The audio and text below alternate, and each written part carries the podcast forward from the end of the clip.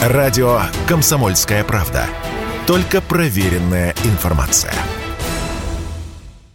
Россия и Беларусь. Время и лица.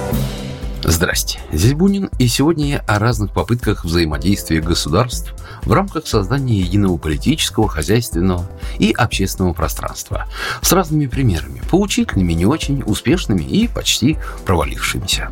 Мировая история и политика с подобными государственными объединениями знакома не понаслышке.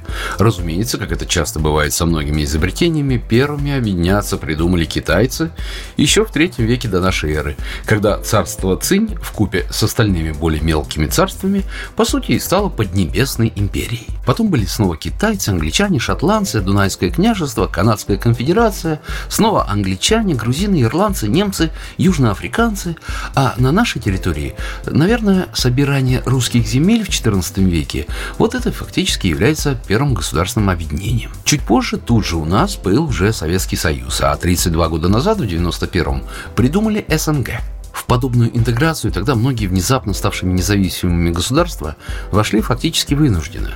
Иных способов сохранить в первую очередь хозяйственные связи между бывшими советскими республиками попросту не было. Когда Содружество создавалось, неоднократно громко подчеркивалось отсутствие какого-либо желания полностью рвать с прошлым. Тем более, что на первых этапах речь шла не больше, не меньше, чем о совместных вооруженных силах и общей внешней политике. Но жизнь довольно быстро все расставила по своим местам. Завышенные ожидания, которые были на начальном этапе существования СНГ, не сбылись. И это тоже закономерно. Распад Советского Союза, трансформация всего постсоветского пространства были революционным процессом, а магнетизм, заставляющий страны держаться вместе, со временем ослабился, и сегодня в СНГ всего 9 государств. Но мы же помним тот самый древний китайский пример.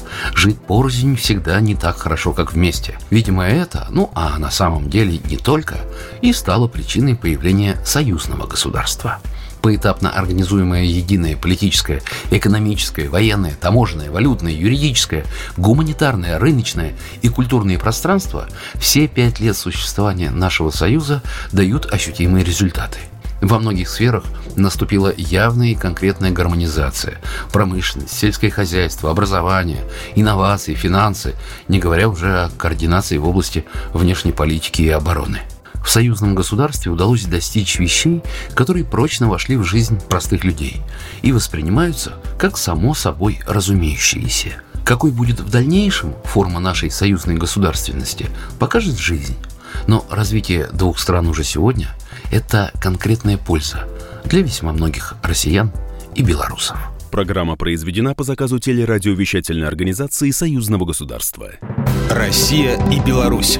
Время и лица.